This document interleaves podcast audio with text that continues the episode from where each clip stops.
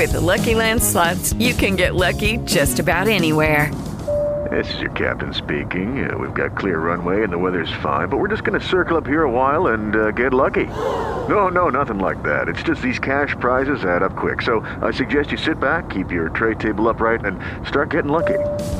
Play for free at LuckyLandSlots.com. Are you feeling lucky? No purchase necessary. Void where prohibited by law. 18 plus terms and conditions apply. See website for details. Hey guys, it is Ryan. I'm not sure if you know this about me, but I'm a bit of a fun fanatic when I can. I like to work, but I like fun too. It's a thing. And now the truth is out there. I can tell you about my favorite place to have fun Chumba Casino. They have hundreds of social casino style games to choose from, with new games released each week. You can play for free anytime, anywhere and each day brings a new chance to collect daily bonuses. So join me in the fun. Sign up now at ChumbaCasino.com. No purchase necessary. BGW. Void were prohibited by law. See terms and conditions. 18 plus. El cuerpo peca, el alma experimenta. Ronco Robles. Esto es Ligera de Equipaje.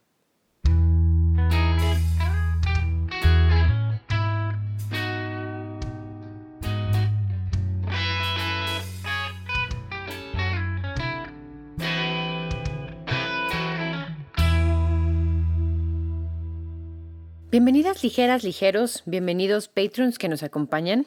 El tema de hoy está inspirado en una de mis personas favoritas y en uno de mis grandes maestros de vida. Si yo tengo una religión, si yo tengo un sistema de creencias que dirigen mi brújula hacia ciertos lados o con cierto norte, yo creo que se lo debo a él. Es Ricardo Robles, hermano de mi papá, sacerdote jesuita, o como él bien decía, más jesuita que Robles. Él dedicó su vida a vivir en la Sierra Tarahumara y a viajar a través de los confines de, este país, defendiendo los derechos indígenas y los derechos de la gente en general. Él decía que hay que ser gente, y eso englobaba tantas cosas. Entonces, si ven que tenemos cierta tendencia religiosa cristiana, obviamente es por por esta línea y tratando de explicar este tipo de cosas. También gracias a Gerardo Robles, que me ayudó un poquito en definir cómo iba a ser este tema y en darles como el mejor conocimiento. Así que empezamos, sin más. El ser humano, es decir, nosotros mismos, es la obra más compleja del universo. No solo se puede explicar con la ciencia, ni sumándole la medicina, ni sumándole la psicología, ni todas las anteriores ciencias creadas para entendernos. Si bien este podcast eh, tiene como fin último el autoconocimiento y el encontrarnos y el explicarnos y el tener claros hacia dónde vamos, es importante darnos idea de cómo por dónde comenzamos a explicarnos con la finalidad de llegar a este autoconocimiento. Entonces, tenemos tres partes. Conformamos el ser humano, vamos a resumirlo en tres partes, cuerpo, alma y espíritu. Y así se intitula este capítulo. ¿Cuál es el cuerpo? Bueno, el cuerpo es este órgano exterior, es la parte externa, es lo que podemos tocar, es fácil de entenderlo así, por el que somos conscientes del mundo y tenemos contacto con el mundo material, con lo sólido, vamos a decirlo así. Y esto es a través de estos cinco sentidos. Dice mi papá que es la cáscara. Así dice, cuando yo me muera, a mí no me importa que hagan con la cáscara. Entonces imagínense qué es la cáscara. Tenemos un alma. Ya sé que están pensando que hay gente que no tiene alma y seguro estaré muy de acuerdo con ustedes, pero sí hay, aunque no la usen, sí hay. El alma soy yo, hablando psicológicamente. O sea, el alma eres tú, hablando psicológicamente. Intermediario entre este cuerpo material y el espíritu. Imagínense que es una cosa adentro de otra, adentro de otra.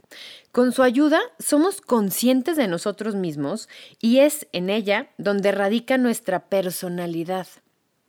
Fíjense bien, en el alma es nuestra personalidad y vamos a tener un capítulo Bien interesante ya acercándonos al final de temporada donde vamos a hablar de la personalidad y del carácter y el temperamento, entonces importante que vayan tomando nota desde aquí. Percibe las cosas en lo referente a la psicología. En griego, alma se dice un montón de letras raras que ni siquiera se pueden leer, pero que traducimos al castellano como psichi, vamos a decirlo así. Y si se fijan, es la misma raíz que psique que psicología.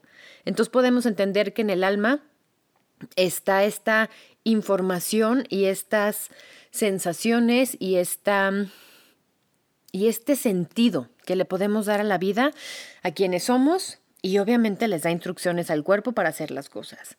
Si nos vamos a la última capa cebollita, diría el burro de Shrek, es donde entra el espíritu. Y es la parte más profunda, es lo más interno, donde tomamos conciencia del Dios, dioses, diosa. Ustedes inserten el nombre aquí. Es el canal de comunicación con el más allá. Es la parte, entre comillas, porque acuérdense que hablamos de algo intangible, es la parte con la que creemos. Eh, hablamos de espiritualidad y es de creer o de hacer conexión o de conversar o de tantas cosas con algo más o con alguien más o con una energía, fuerza superior y es a través del espíritu. Fíjense bien, el cuerpo contiene el alma y a su vez el alma es donde está el espíritu.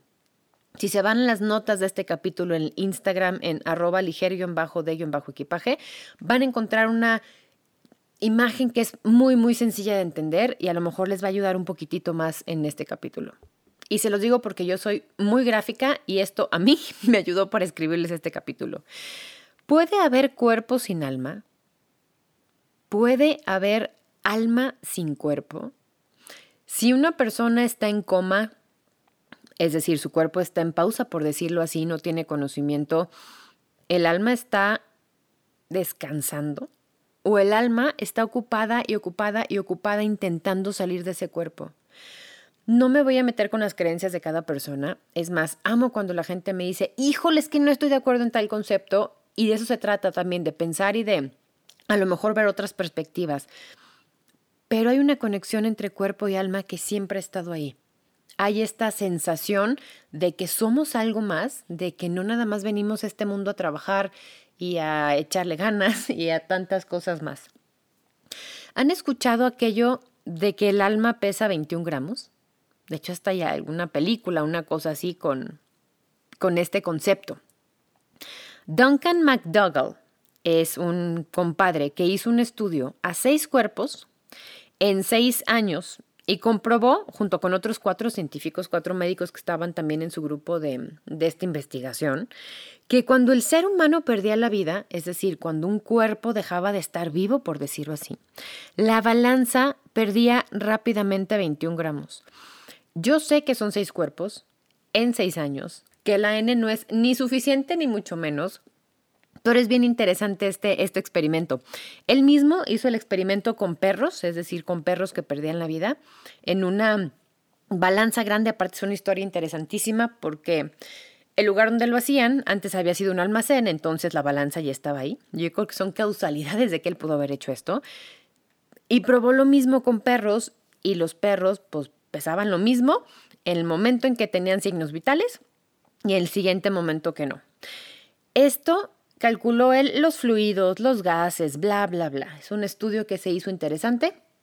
No se ha vuelto a comprobar. Pero entonces dicen que el alma pesa 21 gramos. Si podemos imaginar, si podemos debatir que sí tenemos un alma y que es este último respiro y que es esta esencia que se desprende de nosotros, es bien interesante también conocer eso y hay que tomarlo en cuenta.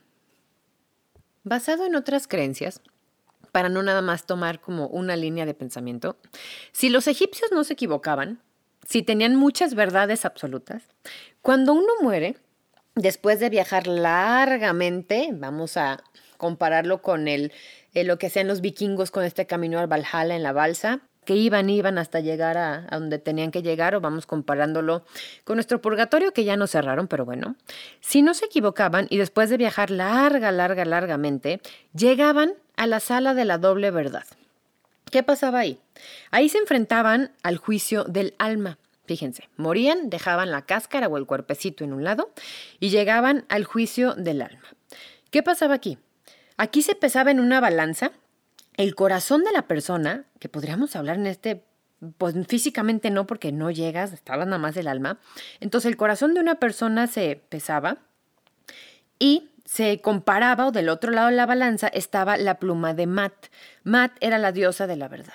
Entonces, si esta persona había llevado una vida decente, equilibrada, balanceada, obviamente, el alma tenía más o menos el mismo peso que la pluma.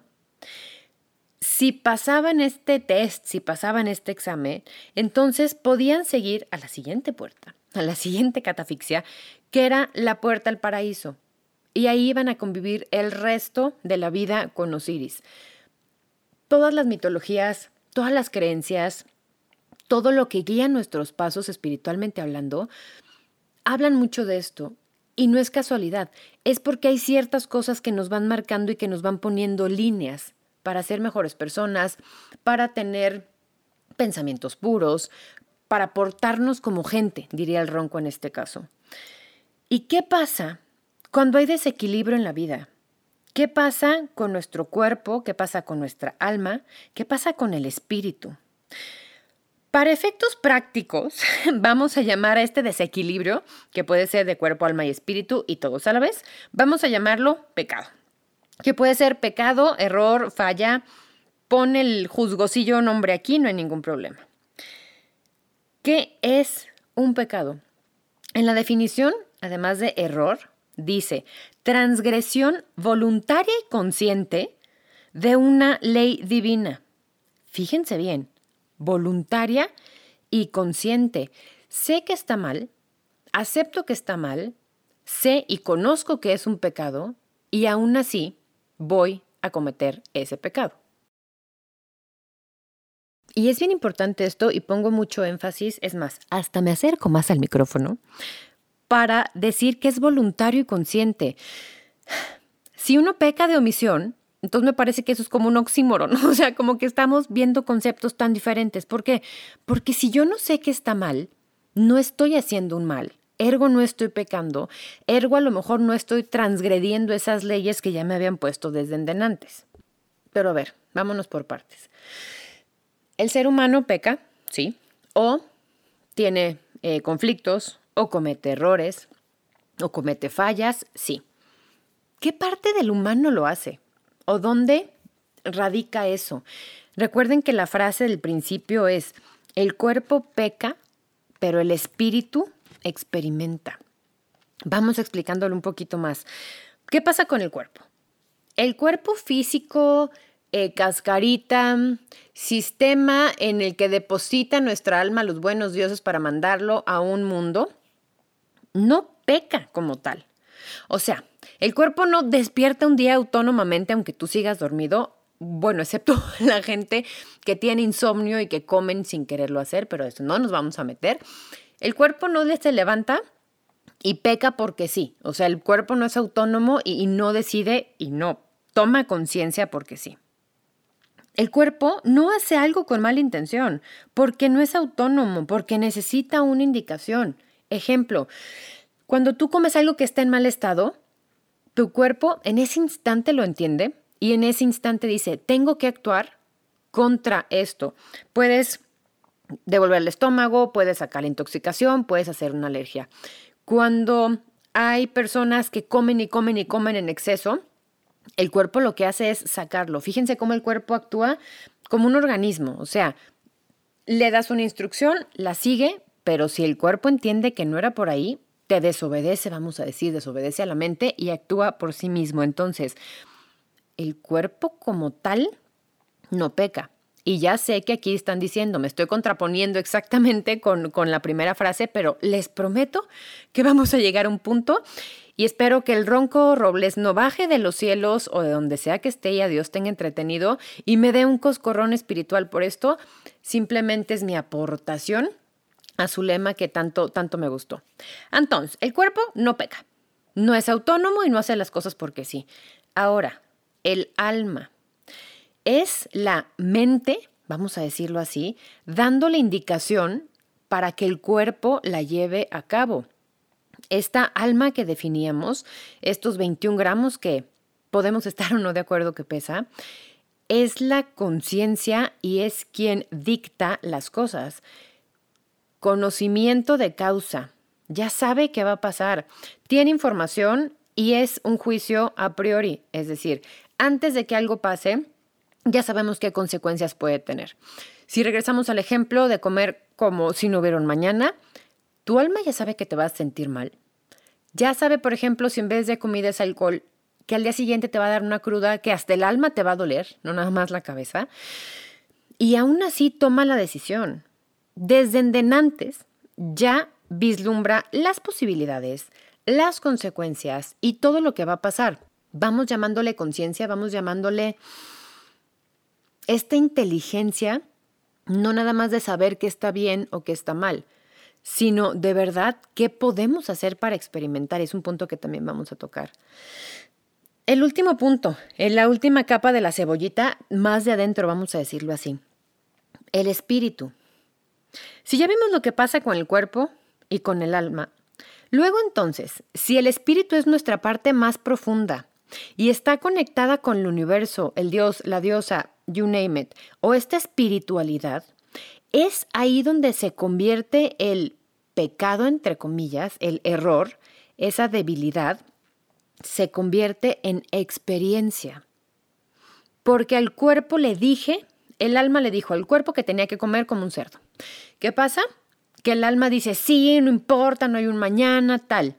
Cuando tenemos todas las consecuencias, que pueden ser variadas y muchas y muy incómodas, el espíritu va a decir, ok, ya hablamos, ya entendí que no me vuelve a pasar.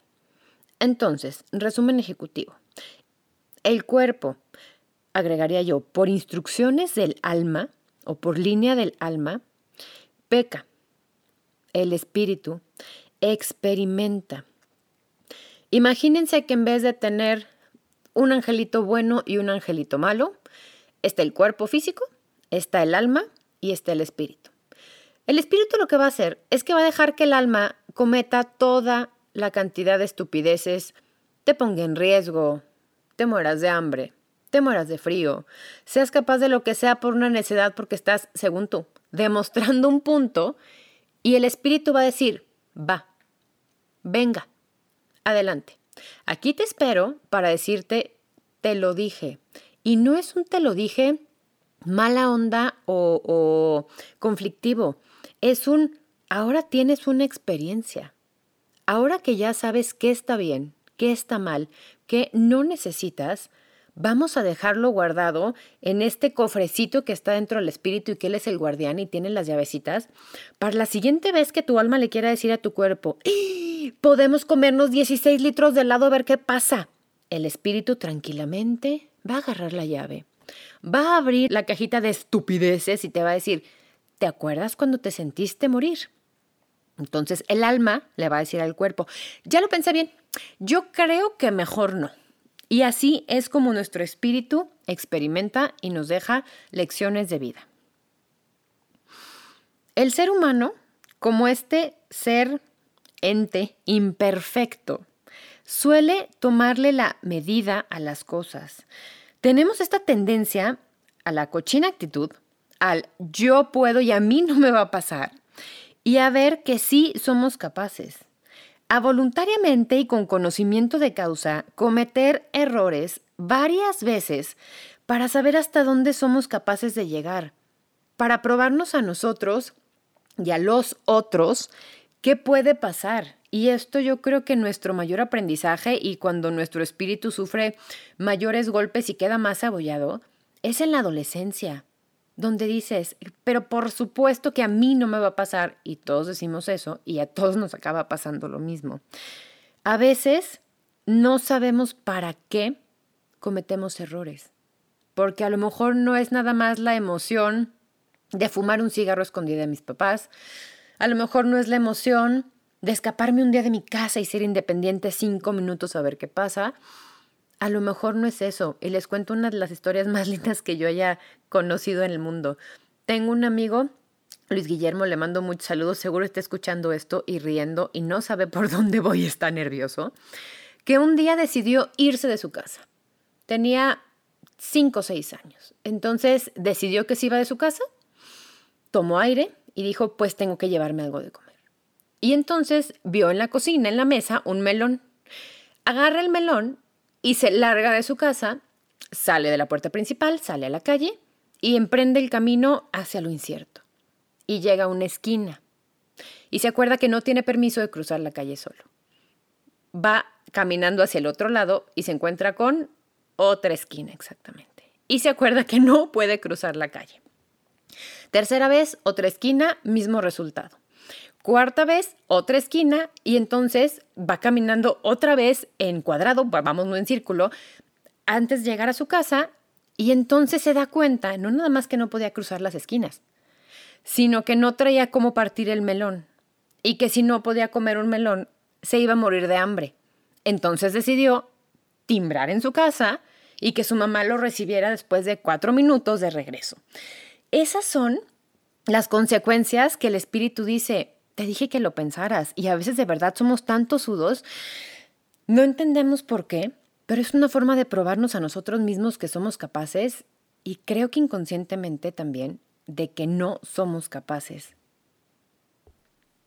Se dice que el humano es el único animal que se tropieza dos veces con la misma piedra.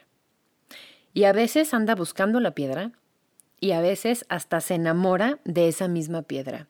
Y eso nos pasa todo el tiempo. Mi teoría es que a veces traemos nuestra piedra favorita cargando así como lastre y la ponemos enfrente y corremos para, como futbolista de verdad, hacer el drama y decir, ves, otra vez me pasó. Y creo que ese es el alma saboteándonos un poquito porque el espíritu todavía no alcanza a tener ese conocimiento tan en serio o tan merecido de decir, ok, no me vuelve a pasar. ¿Será entonces que nuestro cuerpo y el alma tienen más atención de nuestra parte o lo tenemos más a la mano o lo tenemos más conocido o tenemos, pues sí, mejor comunicación y mejor contacto con nuestro cuerpo y nuestra alma que con nuestro espíritu? Porque al cuerpo lo consentimos, lo malcriamos, lo echamos a perder, nos vamos a cosas, a ver, no graves si no llegamos a un extremo, pero nos vamos a la sobrealimentación, al sedentarismo, no importa, yo voy a estar bien, el estrés a mí no me hace nada, yo puedo fumar 15 cajetillas y no dormir y trabajar 25 horas al día porque pues yo puedo. Y fíjense cómo todo esto, siguiendo la tendencia un poco de, de la religión, se puede ligar a los pecados capitales. Y les juro que los tuve que buscar porque nada más me sabía como tres. Entonces, a nuestro cuerpo de verdad lo tenemos consentido a la gula, a la pereza, a la ira, a la lujuria, a la envidia, a la soberbia y a la avaricia.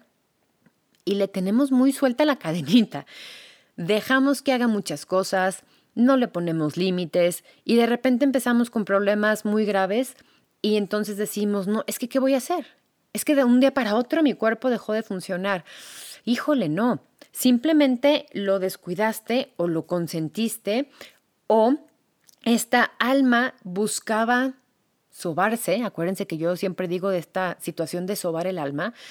El alma intentaba sobarse comiendo chocolatitos, o eh, haciendo mucho ejercicio, entonces te desnutrías, o trabajando de más para no tener que enfrentarte tú con tu alma misma y tener estos conflictos o estos, estas pláticas que a veces no podemos evitar. Y si mantenemos el cerebro ocupado, a veces no pasan. Es importante comprender eso. Es importante también hacerle caso a nuestro lado espiritual.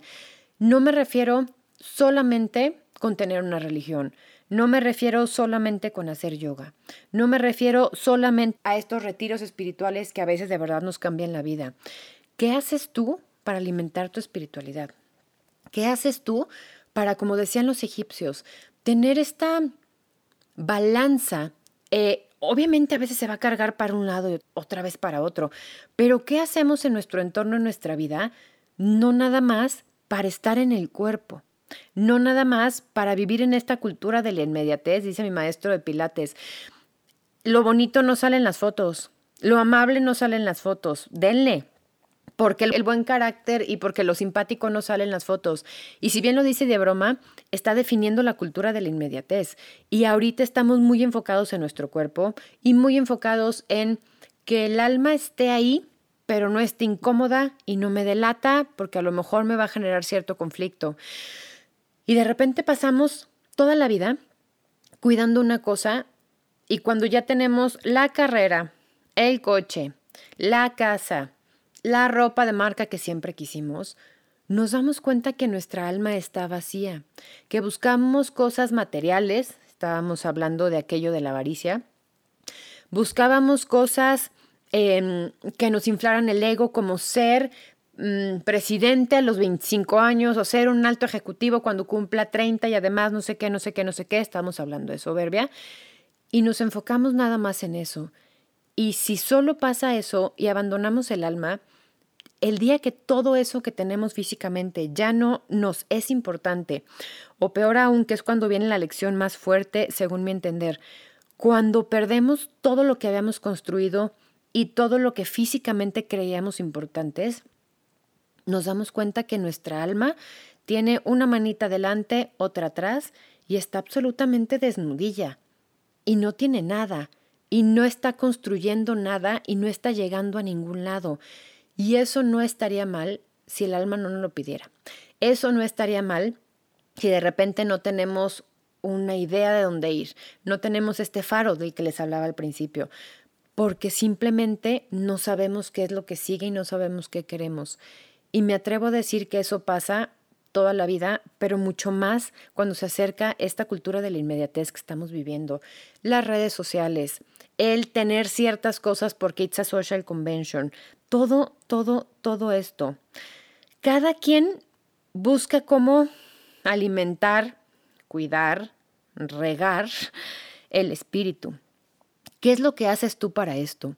No es nada más esta cita contigo o este espacio para estar contigo o este platicar contigo. ¿Qué haces tú para estar orgulloso de ti mismo? aparte de lo físico? ¿Qué hay de esas clases de meditación, clases de pintura, clases de suajili? ¿Qué hay de ese alimentar algo más que no sea tu intelecto y que no sea tu cuerpo, como hablábamos aquí? Y esto es importante entenderlo y saberlo antes de que pasemos al siguiente paso. ¿Qué pasa el día que morimos? ¿Qué pasa con el cuerpo? Pues se va a la tierra o a una cajita de madera o se avientan las cenizas al mar, o bla. El cuerpo regresa a la tierra sí o sí. No hay forma de detenerlo. El alma trasciende estos 21 gramos que vamos a imaginar que sí existen. Revisen el capítulo de muerte, transición y graduación. El alma trasciende. Si de verdad decimos algo bien en la vida, esa alma se va a quedar en el cúmulo de la gente que tocamos y la gente para los que fuimos importantes. ¿Y qué pasa con el espíritu? Y aquí no esperen que yo les vaya a decir, porque yo de verdad me quedé pensando también, ¿qué pasaría con tu espíritu? ¿Qué pasaría con todos tus aprendizajes? ¿Qué pasaría con esa conexión que tienes? Y eso es bien personal y bien místico y mágico. ¿Qué pasaría cuando tú mueras? ¿Qué pasaría con ese espíritu?